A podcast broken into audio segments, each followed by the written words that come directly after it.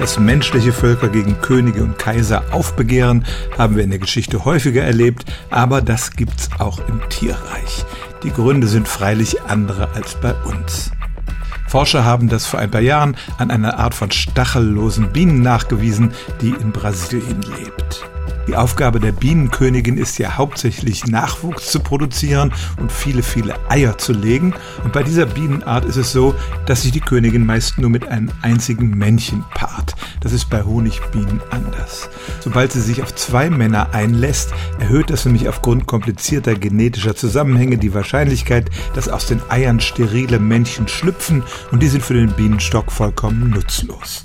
Und wenn die Arbeiterbienen merken, dass zu viele dieser Männchen schlüpfen, dann gehen sie kurzerhand hin und ermorden ihre Königin.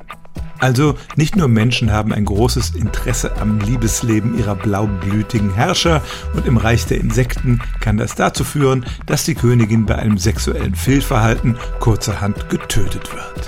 Stellen auch Sie Ihre alltäglichste Frage unter stimmtz.radio1.de.